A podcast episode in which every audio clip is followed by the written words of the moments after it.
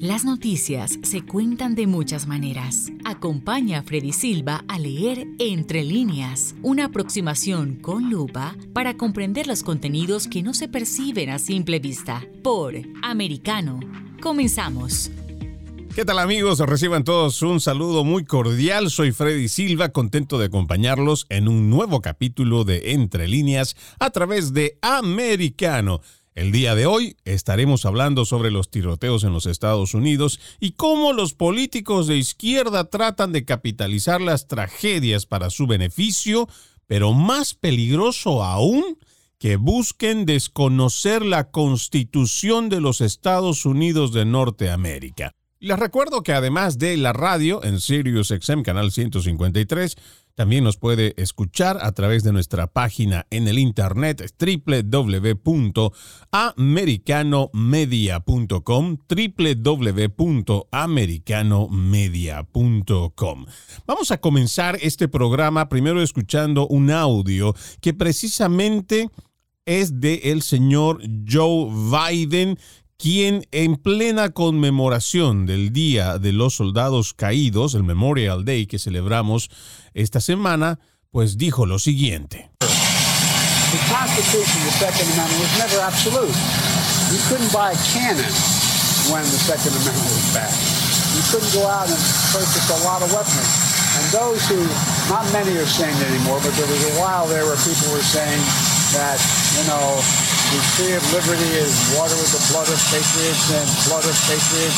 lo que dice el señor Joe Biden es, la Constitución y la Segunda Enmienda jamás fueron absolutas.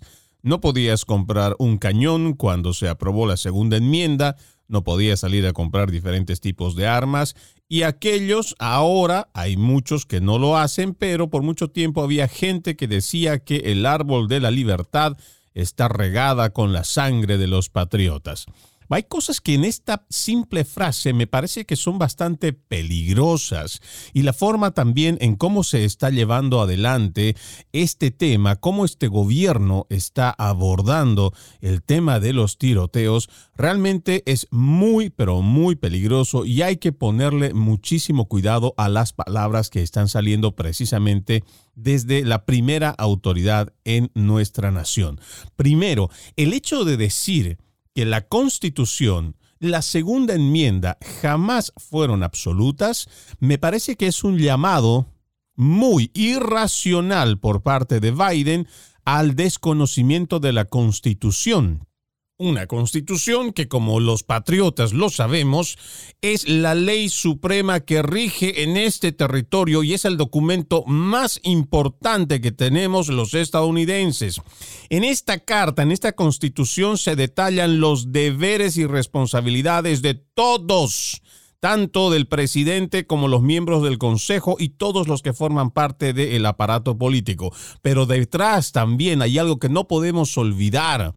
La Constitución de los Estados Unidos de Norteamérica, además de detallar los deberes y las obligaciones que tenemos como ciudadanos, también fueron escritas para proteger al ciudadano del mismo gobierno. Porque no nos olvidemos que es una república y por ende existen esta separación de poderes. Ahí tenemos el legislativo, el ejecutivo, el judicial, pero lo más importante de toda esta estructura es que existen los check and balance, lo que quiere decir que esta constitución fue escrita de forma que tengamos siempre un control, que el ciudadano de los Estados Unidos sea el que controla el rumbo de la nación. No es el papá gobierno, no es el supergobierno. Y creo que aquí hay que hacer un hincapié muy, pero muy importante. A diferencia de otras naciones en el resto del mundo, los estadounidenses por más de 200 años hemos tenido la oportunidad y la historia lo muestra y la historia lo dice. Entre todos hemos tenido la forma de cómo controlar y manejar al gobierno limitando sus poderes. ¿Qué es lo que quiere hacer esta nueva incursión que viene con una izquierda radical que básicamente ha secuestrado, como ya lo hemos visto, al Partido Demócrata? Lo que quiere es hacer cambios sustanciales de forma que incluso una constitución como, no es, como es nuestra ley suprema, y yo no diría, digamos, al extremo que es una ley sagrada, pero es la carta magna que tenemos y en la cual nos regimos, la quieren cambiar. Y no hablamos, por ejemplo, solo del intento del desconocimiento, como ahora lo plantea Biden y lo acabamos de escuchar. Incluso están buscando la forma de cómo cambiar el Tribunal Supremo de Justicia, donde los nueve magistrados que hoy forman parte de este máximo tribunal quieren cambiar la estructura interna para que ellos pongan a jueces progresistas para que puedan hacer los cambios necesarios. En este aspecto, es importante que hagamos una reflexión en cuanto a lo que nosotros entendemos por la República de los Estados Unidos de Norteamérica y quiénes y cómo nos debemos de sentir en base a esto que nosotros entendemos la nación. Porque una cosa muy distinta es ser parte del aparato estatal y otra muy distinta es ser un ciudadano que se rige bajo las normas de la Constitución porque no todos los ciudadanos estadounidenses somos parte del Estado. Porque el Estado, hablando por ejemplo de la estructura federal, nosotros no todos somos empleados federales, no todos participamos dentro del aparato federal y tampoco todos los ciudadanos somos empleados o formamos parte de las oficinas públicas del Estado. Por eso es que nosotros, los ciudadanos en general, no somos parte todos del Estado pero todos somos patriotas. Y eso tenemos que tener una diferencia, pero muy marcada. ¿Por qué? Porque si nosotros nos volvemos estatistas, o nos volvemos defensores del Estado, entonces vamos a seguir creyéndonos estos discursos, estas narrativas que vienen de la izquierda, que te vienen diciendo que el Estado está obligado a darte de comer, el Estado está obligado a darte salud, el Estado está obligado de darte educación gratuita y muchas de otras propuestas que seguramente usted viene escuchando de esos políticos de izquierda que quieren hacerte creer que todo eso viene gratis, pero además es una obligación del Estado. No existe tal cosa, porque yo creo que a esta altura de la vida, muchos de los que nos están escuchando en este momento ya son personas adultas que trabajan y se han dado cuenta que para que uno tenga algo, tiene que ganárselo o tiene que trabajar y tiene que pagar para ello.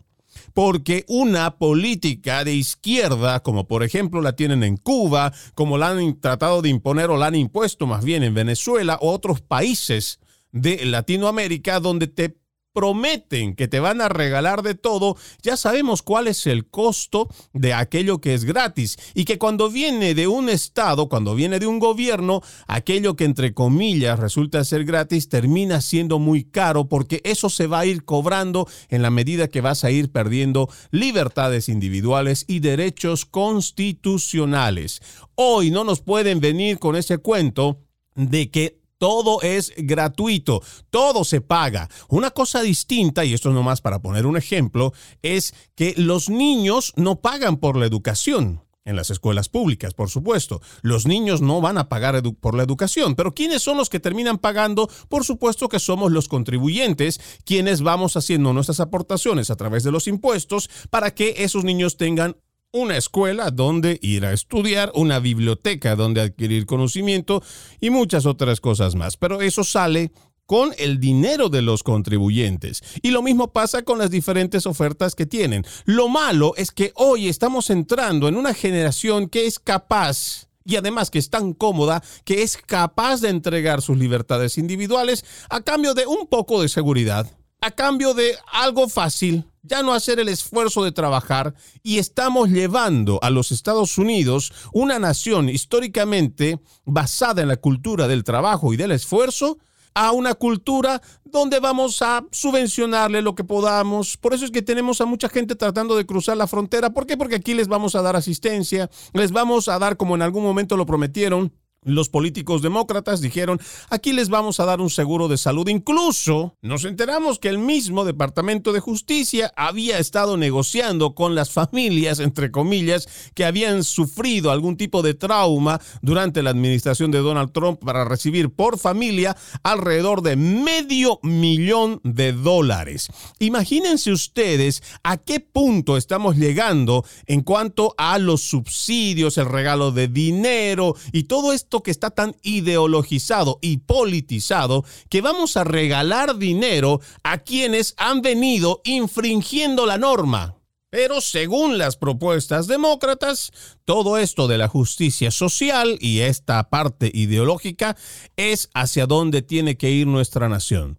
En esta misma reflexión, como les venía diciendo, tenemos que ser parte consciente de lo que está pasando en nuestro país lo que tenemos por políticos, no todos están ejerciendo como los representantes o la voz del pueblo. Muchos de ellos están actuando simplemente por intereses particulares y en realidad no están atendiendo las verdaderas necesidades del ciudadano, ese ciudadano que está buscando que este tema de los tiroteos, por ejemplo, no se repitan este tema de los tiroteos sobre todo no estén afectando como lo están haciendo a los más pequeños. Que cuando nosotros hablemos de que nuestros hijos tienen que ir a las escuelas a estudiar, no puede ser que tanto padres como estudiantes no puedan encontrar o sentirse seguros de que van a ir a la escuela y van a volver vivos. Lamentablemente tenemos políticos tan reduccionistas y simplistas que con decir que el problema es el arma de fuego, y que con eso se acabarían los problemas, realmente están totalmente equivocados. ¿Por qué? Porque lo único que están buscando es deshacerse de este problema rápido porque no quieren abordar los verdaderos temas de fondo. En este sentido, la seguridad en las escuelas también es algo que debemos cuestionar y por supuesto voy a secundar las palabras del el expresidente Donald Trump que dijo, si tenemos la capacidad de enviar 40 billones de dólares para ayudar a la seguridad en Ucrania, ¿cómo es posible que nosotros no podamos invertir, aunque sea la mitad de ese dinero, para garantizar la seguridad en las escuelas de nuestros hijos, de nuestros estudiantes en las universidades? ¿Y cuánta razón no existen esas palabras y por supuesto eso nos tiene que llevar a la reflexión, porque siempre tratamos de ser los que llevamos la bandera de la libertad fuera de nuestras fronteras, pero dentro no nos ocupamos de nosotros mismos y de la seguridad de nuestros hijos de la misma forma que lo hacemos con otras naciones. Es momento de ir a la primera pausa aquí en Entre Líneas, amigos, no se muevan, ya regresamos con más.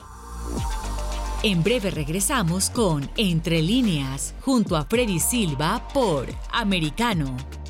Una mirada global de la influencia de Medio Oriente en el mundo occidental, junto a Hannah Beris, cada sábado en Israel hoy, 2 p.m. Este, 1 Centro, 12 Pacífico por Americano. Los avances científicos y tecnológicos relevantes, Internet, redes sociales y el mundo de los videojuegos en Tech Talk con Pablo Quiroga. Conéctate de lunes a viernes, 2 p.m. Este, 1 Centro, 11 Pacífico, en vivo por Americano.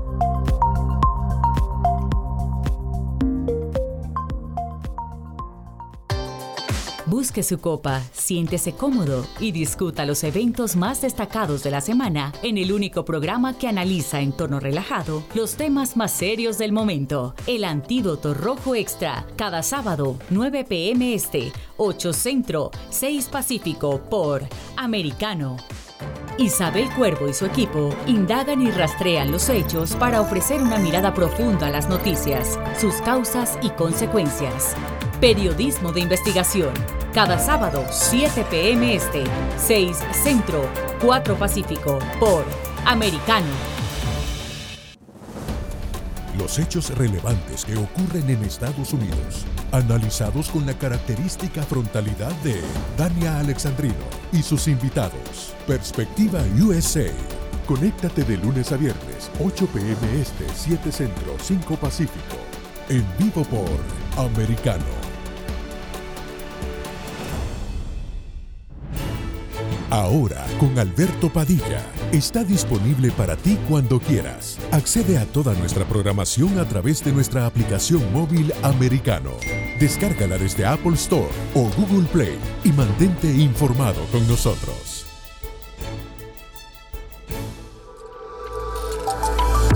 Vive en la verdad. Somos americano. El análisis de la actualidad política de los países del sur de Latinoamérica y sus consecuencias en el continente, junto a Marcelo López Macía, de lunes a viernes, 10 a.m. Este, 9 Centro, 7 Pacífico, por Americano. Donde están los hechos, somos Americano. Estamos de vuelta con Entre líneas, junto a Freddy Silva por americano. Continuamos con más de Entre Líneas. Les recordamos que ustedes nos pueden escuchar a través de nuestra página en el internet www.americanomedia.com. Hoy estamos hablando sobre los tiroteos en los Estados Unidos, las declaraciones de Joe Biden con respecto a la visita que tuvo en Uvalde, Texas, y donde también él dijo el fin de semana de que la Constitución y la Segunda Enmienda jamás fueron absolutas y que por supuesto esto es un llamado al desconocimiento de nuestra Constitución, que es nuestra ley suprema, y mientras no haya otra, pues tenemos que regirnos y estar atentos a lo que nos están proponiendo los politiqueros, porque algo nos dice, o por lo menos esto nos despierta la alerta de que están en miras de querer hacer cambios sustanciales, estructurales en cuanto a nuestra constitución. Y ahí tenemos a estos activistas que en vez de hablar de los temas de fondo que engloban este problema de los tiroteos, los cuales no solamente se producen en las escuelas, sino también fuera de ellas, no quieren abordar los temas de fondo, pero eso sí, quieren encontrar rápido un culpable y en este caso quieren hacerlo directamente con las armas para ir en contra de la segunda enmienda y así dejar desprotegidos a los ciudadanos de los Estados Unidos. No nos olvidemos que la segunda enmienda fue escrita para primero proteger la vida y también defender la propiedad privada. Y a la vez esto nos permite a los ciudadanos defendernos de gobiernos absolutistas o totalitarios. Y si nosotros hacemos la comparación con el resto de otros países de este continente, esto, además de las demás normativas y el espíritu mismo de libertad de esta nación, nos ha permitido tener una nación una república próspera, una república en libertad y por la que muchos han entregado su vida y por la que muchos todavía buscan cruzar la frontera, incluso arriesgando sus vidas para venir a ser parte del sueño americano, cosa que parece que según las políticas de izquierda, eso no sirve, eso nos olvidamos y hay que cambiarla o como dice Joe Biden, no son absolutas ni la segunda enmienda ni la constitución. Pero a mí algo que también, y seguramente a más de uno le molesta, es el hecho de que él diga que habían muchas personas en el pasado y que ahora ya no hay tanto, que dicen que el árbol de la libertad está regada con la sangre de los patriotas. Y lo hace en un tono como hacer o desmerecer, más bien, el sacrificio de tantos soldados a lo largo de la historia, porque Estados Unidos ha tenido bastantes guerras en su historia, en donde en nombre de la libertad, en nombre de las barras y las estrellas, sacrificaron sus vidas. Muchos padres no han vuelto de la guerra. Muchos, muchas madres también se han quedado en el camino. No han podido educar a sus hijos. Muchos de estos valientes héroes que entregaron su vida, lo hicieron pensando precisamente en esos ideales de la nación, esos mismos ideales que están escritos en la Constitución y también en la Declaración de Independencia de los Estados Unidos. Que no venga un político como Joe Biden o cualquier otro, sea demócrata o republicano, a decirnos que no es parte de nosotros también el hecho de decir que sí es cierto que el árbol de la libertad está regada con sangre de los patriotas porque es una realidad que no podemos dejar porque muchas de estas personas murieron precisamente por esos mismos ideales. Y aunque estos izquierdistas vengan a decirnos que no es así, nosotros tenemos que recordarlos y nosotros tenemos que conmemorar, por ejemplo, el Día de los Caídos y si es posible el resto de los días del año a cada uno de estos patriotas que pensando en la libertad de quienes vivimos dentro de los Estados Unidos fueron a ofrendar sus vidas. Y por eso a mí me parece una falta de respeto que precisamente en el Memorial Day sea Joe Biden quien venga a decir estas palabras, además de hacer un desconocimiento o un llamado más bien al desconocimiento tanto de la Constitución como la segunda enmienda, al decir que jamás fueron absolutas. Es increíble cómo este tipo de políticos llegan a este cargo, vienen con una carga ideológica, pero además tratan de destruir lo que es la historia y la esencia de una nación tan rica, una nación tan grande, pero sobre todo una nación de patriotas, una nación que no alaba a su gobierno, una nación que no endiosa al papá Estado. Al contrario, como en algún discurso lo dijo el mismo Donald Trump, primero Dios, después la nación. Y esa nación está conformada por las familias estadounidenses que creen precisamente en esa palabra. Esa palabra que ha permitido también que se erijan muchas partes de la Constitución y de las normativas que hoy siguen vigentes. ¿Por qué? Porque viene acompañado de normas morales cristianas o por lo menos de la tradición judeo-cristiana que ha hecho durante más de 200 años esta nación grande porque el problema que está pasando con muchas de las naciones progresistas en el mundo es que desde mucho antes de lo que es este siglo XX, el siglo XXI que estamos ahora, se ha tratado de demonizar a esos valores morales y están sacando a Dios constantemente de las vidas de las familias. Están atomizando, están engañando a estas mismas familias, haciéndoles creer que un Estado laico es un Estado ateo y eso no es cierto. Tenemos una familia estadounidense bastante numerosa que se rige a través de los valores morales cristianos. Y no puede ser que tan pronto como un siglo XXI solamente quieran hacer cambios tan radicales dentro de nuestra nación y en el mundo para poder sacar a Dios de las vidas de las personas y de las sociedades. ¿Qué trae esto? Pues muchos de estos problemas que hoy tenemos que hablar relacionados precisamente con los tiroteos. Y a mí realmente me preocupa el hecho de que hasta ahora sigamos hablando más de las armas en vez de que hablemos de quienes las manejan. Creo que podríamos coincidir en que no todas las personas deberían tener el acceso a las armas. Por supuesto que no. Si tenemos una persona que tiene algún problema, una situación o una crisis mental, pues lo peor que podríamos hacer es dejarle que tenga acceso a las armas, porque de otra forma ese número tan alto que tenemos en nuestros registros en cuanto a los suicidios, pues va a ir incrementándose. Pero en vez de estar buscando como enemigo al arma, ¿por qué no vamos directamente a tratar a las personas y buscar cómo poder ayudarlas? Porque este problema de la salud mental es realmente muy grave. El gobierno lo sabe, lo ha reconocido, pero no están trabajando los políticos en ella.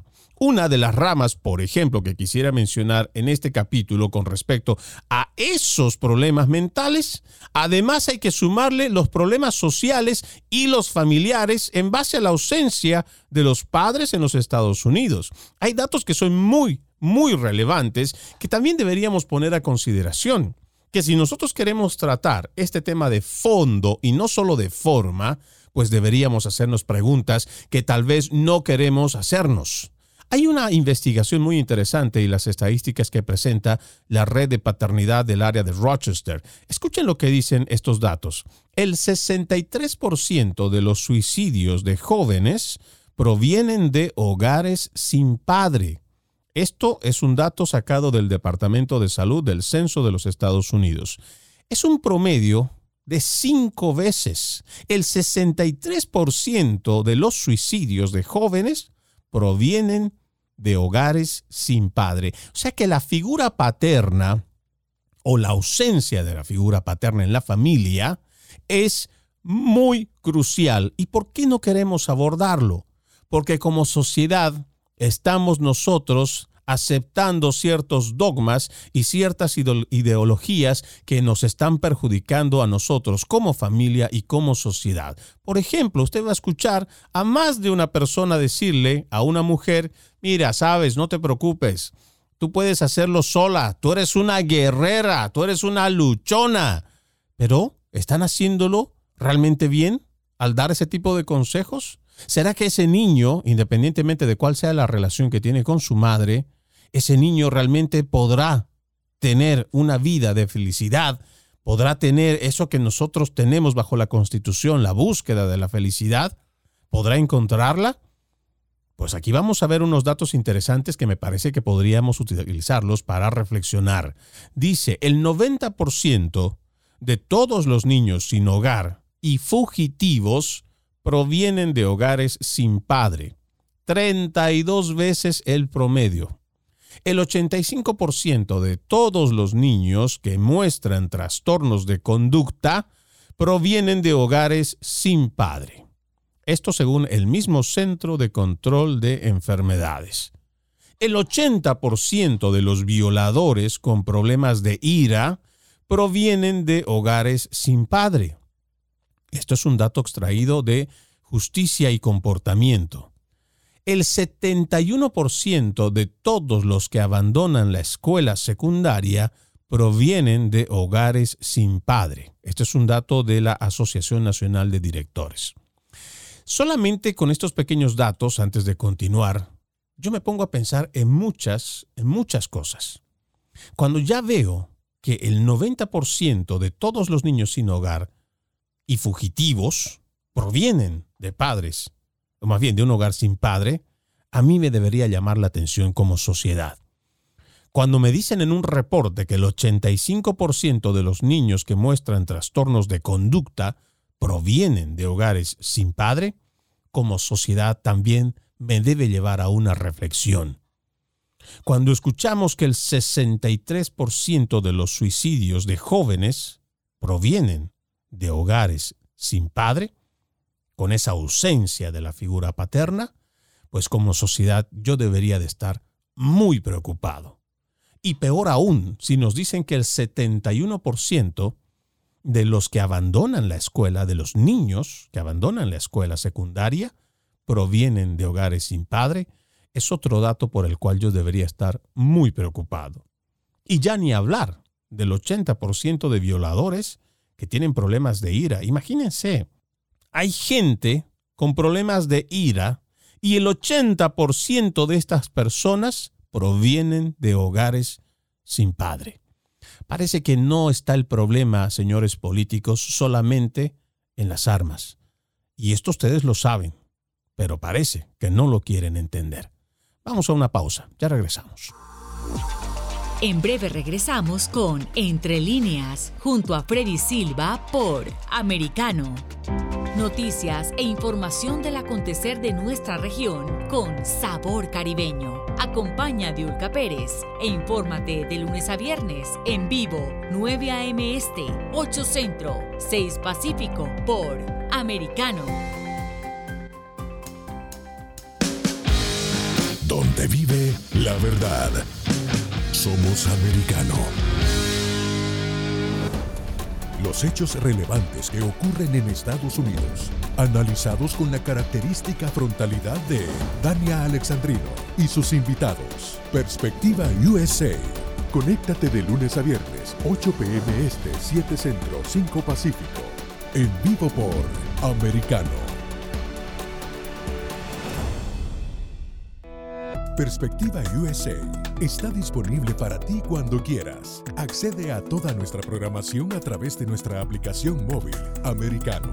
Descárgala desde Apple Store o Google Play y mantente informado con nosotros. La economía es el eje central de la vida diaria.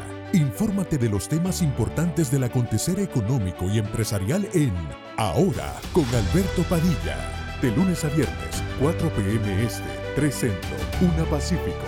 En vivo por Americano.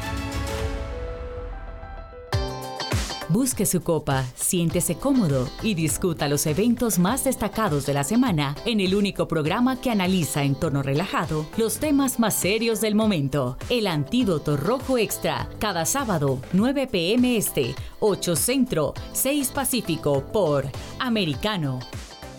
Los hechos relevantes que ocurren en Estados Unidos, Europa, Asia y Medio Oriente, vistos con la mirada experta de la internacionalista Lourdes Subieta, en Así está el mundo, de lunes a viernes 11 a.m. Este, 10 Centro, 8 Pacífico, en vivo por Americano. Ideas, argumentos, posturas y visiones, sin desperdicios. Escucha, concuerda o difiere con los postulados de José Aristimuño y Jimmy Nieves, quienes debaten con vehemencia de lunes a viernes a las 9 pm este, 8 Centro, 6 Pacífico por Americano. Estamos de vuelta con Entre líneas junto a Freddy Silva por Americano.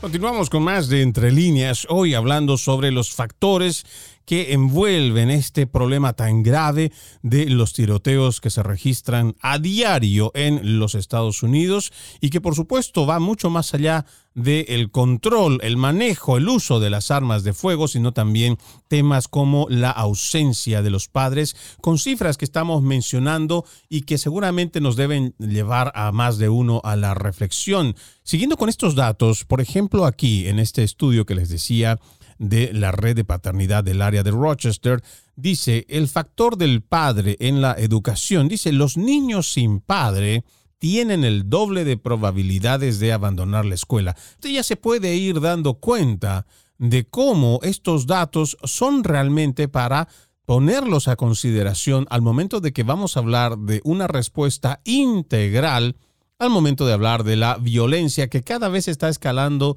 y cada día se va viendo a través de los medios de comunicación. Pero sigamos revisando los datos. Los niños con padres que están involucrados tienen un 40% menos de probabilidades de repetir un grado en la escuela. Los niños cuyos padres están involucrados tienen un 70% menos de probabilidades de abandonar la escuela. Los niños con padres que están involucrados tienen más probabilidades de obtener A en la escuela. Los niños con padres que participan tienen más probabilidades de disfrutar la escuela y participar en actividades extracurriculares. Y por supuesto, habrá más de una dama que con justa razón me dirá, pero es que también hay muchos otros padres que en vez de ser una ayuda, lo único que hacen es perjudicar y hacen que el niño se vuelva, en vez de una persona de bien, pues sigue ciertos malos pasos. Y lo entiendo completamente. Y por supuesto que habrán personas que tomarán la decisión de que es mejor sola que mal acompañada y seguramente muchas madres habrán tomado la mejor elección en ese momento. Pero de ahí a que vayamos a generalizar diciendo que los niños no necesitan de la figura paterna en sus vidas, ahí tenemos una grave equivocación. Y creo que es por eso que cuando tenemos que tocar temas tan de fondo como son las reacciones o qué es lo que lleva a un tiroteador a que hay una escuela que lleve un arma y termine matando, como pasó en Uvalde, Texas, a 19 criaturas tan pequeñas, inocentes, que nada tenían que, que nada le hicieron a ese tipo. Por Dios. Por supuesto que eso nos tiene que llenar de indignación, de frustración, de rabia, de enojo y de muchos otros sentimientos. Pero también tenemos que darnos cuenta para ir viendo cómo lo podemos quitar y cómo podemos hacer que esto no se repita. Tenemos que ir viendo qué pudo haber llevado a este tipo, y no solamente a él, sino al resto de la nación. ¿Qué es lo que lleva a una persona a cometer semejante crimen? Es porque tienes que tener algo malo en la cabeza. El otro día escuchaba a la madre de este asesino de niños decir públicamente, y no sé si esto sería por la congoja o la situación misma de, la, de ella como madre, de no saber o estar abrumada o tener este lapsus mental, y que en medio del llanto diga que él tenía sus razones ¿Qué razones puede tener una persona para asesinar a 19 niños y dos maestras? Por eso ah, hay muchas cosas que debemos de nosotros abordar. Este asesino de niños no vivía con sus padres, pero además vivía con sus abuelos en una aparente familia tranquila. Pero yo no sé qué tan tranquila podría ser cuando este sujeto va y primero le dispara a la abuela y después termina robándose la camioneta, se termina estrellando, se choca y termina en una cuneta para después entrar a una escuela donde termina asesinando a estos niños. ¿Cómo es posible que nosotros tengamos que ponernos todavía en el lugar de este sujeto al momento que la madre diga que él debió tener sus razones y que no lo juzguemos? Por Dios, yo creo que ahí otra vez entiendo o podría entender que la misma frustración de la madre, el hecho de estar pasando por algo que ella no lo pidió, pero que también seguramente debe tener algún tipo de responsabilidad porque es su hijo. Al final del día, cada padre tiene esa responsabilidad con cada uno de sus hijos y aunque ya tuviera sus 18 años, también tiene mucho que ver cuál es la formación que le diste a él, cuánto tiempo estuviste presente, por mucho que haya sido un niño problema, cuánto amor le pusiste a cada uno de tus hijos para ser los hombres de bien. ¿Cuánto tiempo también el padre estuvo presente para ser de ese de ese joven, de, de, ese adolescente, de ese niño, para ser personas de bien. Eso es lo que nosotros tenemos que ir viendo como sociedad. Porque si simplemente nos dejamos convencer con estos politiqueros que quieren reducir el tema solamente al armas o al control del arma, al manejo del arma, nunca vamos a llegar a terminar el resto de los problemas. Van a seguir pasando tiroteos, van a seguir habiendo violaciones en, las escuelas, fuera de las escuelas, violaciones en las casas, abusos sexuales, va a haber de todo. Y vamos a seguir viendo cómo la violencia va escalando por la falta de valores morales, la ausencia de los padres, los problemas mentales. Hay muchos factores que tenemos que tomar en cuenta. No podemos ser tan simplistas. Y es aquí donde tenemos que hacer la reflexión y por eso es que traigo estos datos para que usted, ciudadano responsable de los Estados Unidos y en cualquier parte del mundo, también vea que es parte de este problema. Muchos por acción y otros también por omisión. Pero sigamos viendo este interesante artículo eh, el cual nos va dando cifras que son bastante reveladoras. Dice, el 75% de todos los pacientes adolescentes en centros de abuso de sustancias químicas provienen de hogares sin padre. El factor del padre en el abuso de drogas y alcohol, dice los investigadores de la Universidad de Columbia, descubrieron que los niños que viven en un hogar con dos padres y una mala relación con su padre tienen un 68% más de probabilidades de fumar, beber o consumir drogas en comparación con todos los adolescentes en hogares con papá y mamá. Según esto dice, los adolescentes en hogares de madres solteras tienen un riesgo del 30% mayor que los hogares de los padres. El 70% de los jóvenes en instituciones operadas por el Estado provienen de hogares sin padre. Esto es un dato del Departamento de Justicia de los Estados Unidos. El 85% de todos los jóvenes en prisión provienen de hogares sin padre. Escuche ese dato que es tan, para mí, alarmante. El 85% de todos los jóvenes en prisión provienen de hogares sin padres. Factor del padre en el encarcelamiento. No, el dato anterior había sido extraído del Departamento de Correcciones en el estado de Texas, además respaldado con otro dato adicional en el estado de Georgia. Ahora, dice, factor del padre en el encarcelamiento. Dice, incluso después de controlar los ingresos, los jóvenes en hogares con el padre ausente aún tenían probabilidades significativamente más altas de encarcelamiento que aquellos en familias con padre y madre. Los jóvenes que nunca tuvieron un padre en el hogar experimentaron las mayores probabilidades una encuesta del Departamento de Justicia muestra que de 7.000 reclusos, el 39% vivían en hogares solo para madres. Aproximadamente el 46% de los reclusos en la cárcel tenían un familiar previamente encarcelado. una quinta parte experimentó a un padre en prisión o en la cárcel.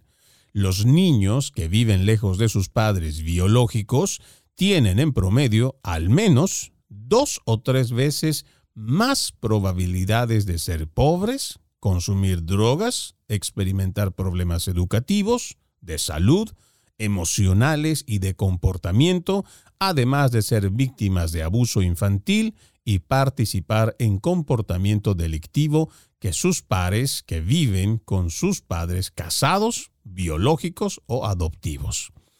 Datos que seguramente usted, amable oyente, tendrá que también poner en conciencia. Voy a repetir esta última, este último párrafo por la importancia que tiene y creo que con respecto a lo que significa la ausencia de los padres en la familia, estaría dejando una reflexión que tenemos que tomarla y considerarla. Los niños que viven lejos de sus padres biológicos tienen en promedio al menos dos o tres veces más probabilidades de ser pobres, consumir drogas, experimentar problemas educativos, de salud, emocionales y de comportamiento, ser víctimas de abuso infantil y participar en comportamientos delictivos. Esto es muy grave y seguramente muchos que hoy en día, por cualquier circunstancia de la vida, que no tienen esa bendición, esa gran oportunidad de estar cerca de sus hijos o vivir con ellos, a raíz de estas mismas palabras que acabamos de leer, ojalá sirva como una reflexión para que hagan el esfuerzo, porque además tienen la obligación moral pero si no tienen la forma en cómo, pero hagan el esfuerzo constante de estar presentes en la vida de sus hijos. Esta es una nación basada en el trabajo y en el esfuerzo constante y podemos, por supuesto que podemos entender que muchos factores que podrían hacer que los padres no estén cerca de sus hijos. Pero tenemos la obligación moral de estar cerca de ellos en la mayor parte del tiempo. Hoy tenemos la tecnología, la cual nos puede permitir estar aunque sea con una videollamada, pero si usted puede estar presente en la vida de sus hijos, así sea dos días a la semana, tres días a la semana, el tiempo que se lo permita, pues tiene que hacer ese esfuerzo, porque hoy estamos viendo que las cárceles están llenas de personas que no han recibido el amor de padre, que no han tenido la figura paterna, o que no han tenido tanto a la figura de la madre como al padre para poder guiar sus vidas. Y esto es preocupante. Y este es un tema que tenemos que trabajar para cuidar y proteger la familia. Una familia que está siendo constantemente bombardeada y atacada desde una agenda internacionalista y globalista que quiere destruirla, que desde su concepto quiere hacer que familia signifique cualquier cosa, menos lo que nosotros por tradición hemos recibido de padre y madre. Y con cualquier justificativo quieren imponer esa agenda perversa para precisamente confundir a los más pequeños y ahí tenemos los resultados que se pueden ver en todas estas cifras mencionadas en este estudio. Es momento de hacer una nueva pausa amigos, no se muevan, ya regresamos con más. En breve regresamos con Entre líneas, junto a Freddy Silva por Americano. Somos Americano.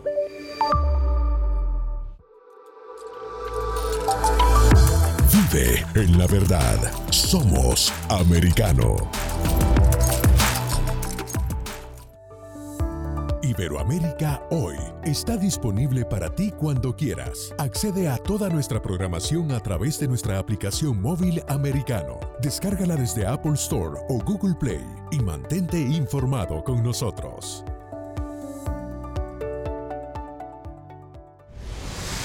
Diego López y Dianelis Guerra comentan y analizan el acontecer deportivo, torneos, campeonatos y la actuación de tus atletas favoritos en Deportes Americano. Sábado, 10 pm este, 9 centro, 7 pacífico por Americano. Ideas, argumentos, posturas y visiones, sin desperdicios. Escucha, concuerda o difiere con los postulados de José Aristimuño y Jimmy Nieves, quienes debaten con vehemencia de lunes a viernes a las 9 pm este, 8 centro, 6 pacífico por Americano. La economía es el eje central de la vida diaria. Infórmate de los temas importantes del acontecer económico y empresarial en Ahora con Alberto Padilla. De lunes a viernes, 4 p.m. Este, 3 Centro, 1 Pacífico. En vivo por Americano.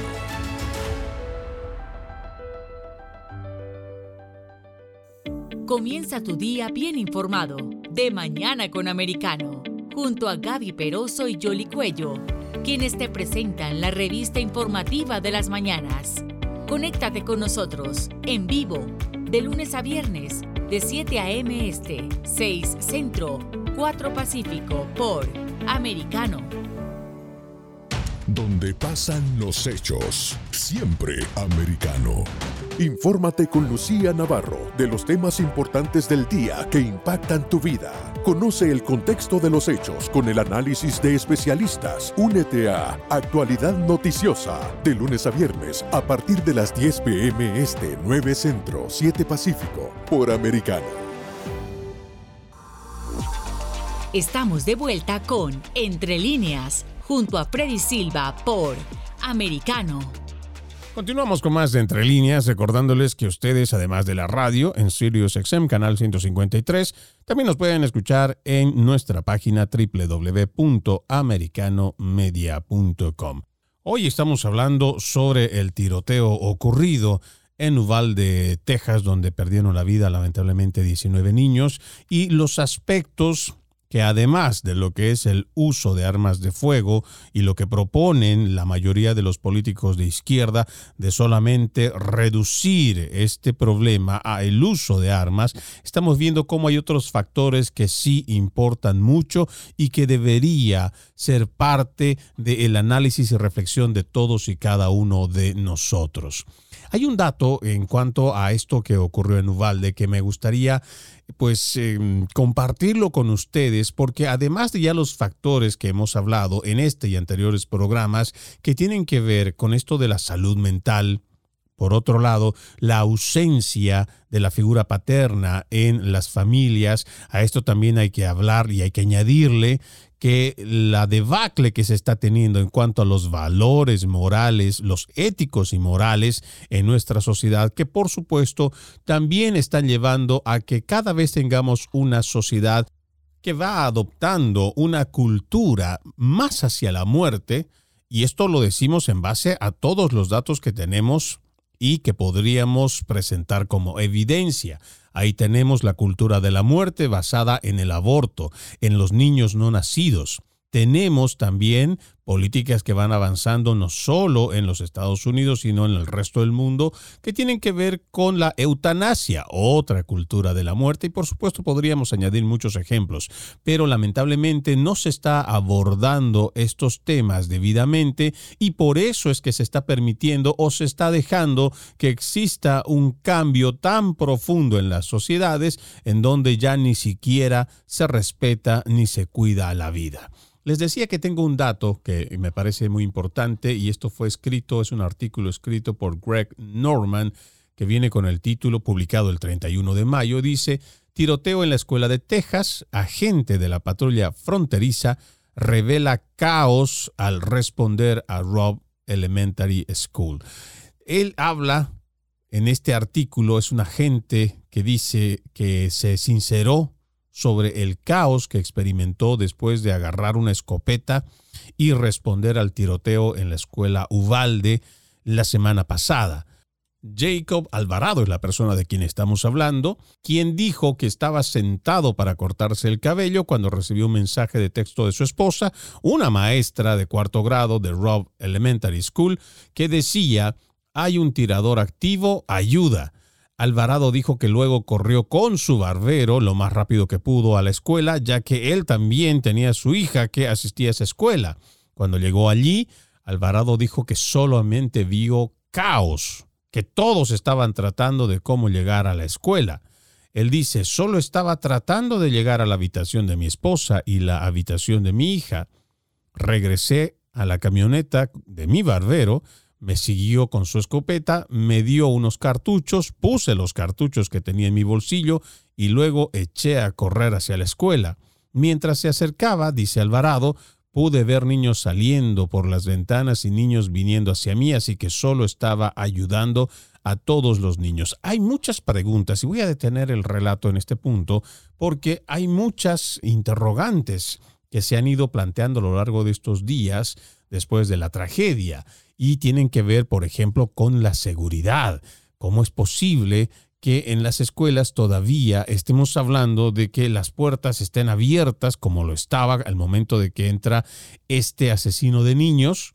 cuando debió de estar cerrada, pero además protegida. Y algo que él menciona y que he visto que muy pocos están hablando en los medios de comunicación es el caos. Y un caos se puede registrar, por supuesto, cuando hablamos de este tipo de acontecimientos extraordinarios, pero también se supone que muchas de las escuelas realizan simulacros, ya sea de terremotos, simulacros de incendios, para ver qué se debe de hacer en estos momentos.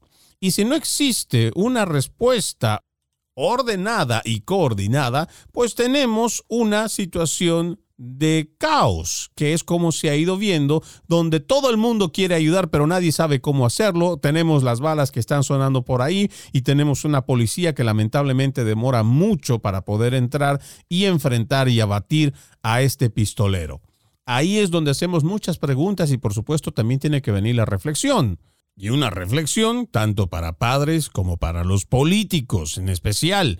¿Cómo es posible que nosotros sigamos destinando millones de dólares en ayuda para países en el extranjero y no tenemos esa misma voluntad política para destinar fondos billonarios para que todas las escuelas en los Estados Unidos de Norteamérica sean seguras? He visto aquí en el estado en la Florida donde vivo que después de la matanza que se tuvo en Parkland se han tomado muchas medidas, o por lo menos hubo medidas reaccionarias que han hecho que se invierta en la seguridad en las escuelas. Hay muchas que no han llevado adelante muchos de estos programas y hay otras que en su defecto lo han hecho y lo han hecho muy bien. Pero entonces se han visto en medio de esta situación con muchos aspectos que tenían que ver con fondos. Muchas de estas escuelas han estado tropezando porque, según ellos, no tienen los ingresos suficientes para poder costear y es que para poder tener escuelas más seguras, tener más agentes que podrían estar controlando, además de ciertos policías que no, no abastecen en general para poder estar en todas las escuelas, pues entonces habría que contratar a más personas. Esto depende de un ingreso económico que sea constante. Entonces, cuando hablamos de esta situación de fondos, ¿cómo es posible que nosotros permitamos que el gobierno de Joe Biden, como de cualquier otro gobierno, tenga que destinar 40, bueno, creo que ahora son 48 billones de dólares, por ejemplo, para ayudar a Ucrania y el conflicto que están teniendo allá con Rusia, lejos de nuestras fronteras, pero que nosotros, en el Congreso de los Estados Unidos, no podamos otorgar la misma cantidad, o aunque sea la mitad, para garantizar la seguridad de los niños en las escuelas. Eso también se le tiene que decir a los políticos que quieren simplemente hacer un reduccionismo de este problema tan complejo que abarca tantas aristas que tienen que invertir, por supuesto, en la seguridad de las escuelas. En mi pueblo dicen, en casa de herrero cuchillo de palo. Y lamentablemente eso es lo que estaría pasando en los Estados Unidos, donde vamos e invertimos mucho dinero por la libertad y seguridad de otras naciones, pero lamentablemente no la tenemos y no tenemos el mismo tipo de ayuda para los ciudadanos de este país el momento que se tiene que afrontar estas situaciones. Momento de irme a la última pausa, amigos. No se muevan, ya regresamos con más. En breve regresamos con Entre líneas, junto a Freddy Silva por Americano. Vive en la verdad. Somos americano. Hablando con la verdad. Siempre americano.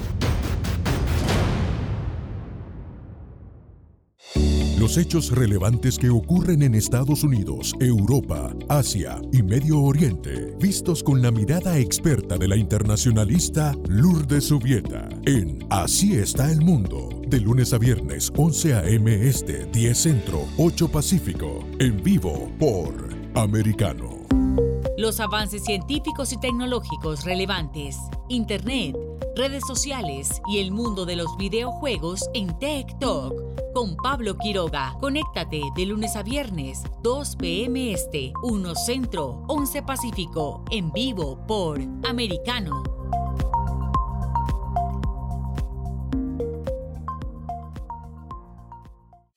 Diversas ideas, múltiples argumentos, distintos puntos de vista. Únete a las líderes de opinión más influyentes de habla hispana de lunes a viernes a las 5 p.m. Este, 4 Centro, 2 Pacífico, en vivo por Americano. De la mano de la reconocida periodista Rocío López Real, los conservadores españoles en el exterior podrán mantenerse informados de los últimos acontecimientos censurados por la mayor parte de los medios subvencionados por la actual administración. Escúchanos cada fin de semana más Voz, cada sábado, 1 p.m. Este, 12 Centro, 10 Pacífico por Americano. Estamos de vuelta con Entre líneas, junto a Freddy Silva por Americano. Gracias por continuar con nosotros en esta última parte de Entre líneas. Y les decíamos al principio del programa que íbamos a hablar sobre el anuncio que hace el primer ministro de Canadá precisamente con relación a las armas de fuego. Escuchemos. We're introducing legislation to implement a national freeze on handgun ownership. What this means is that it will no longer be possible to buy, sell, transfer, or import handguns anywhere in Canada. In other words, we're capping the market for handguns.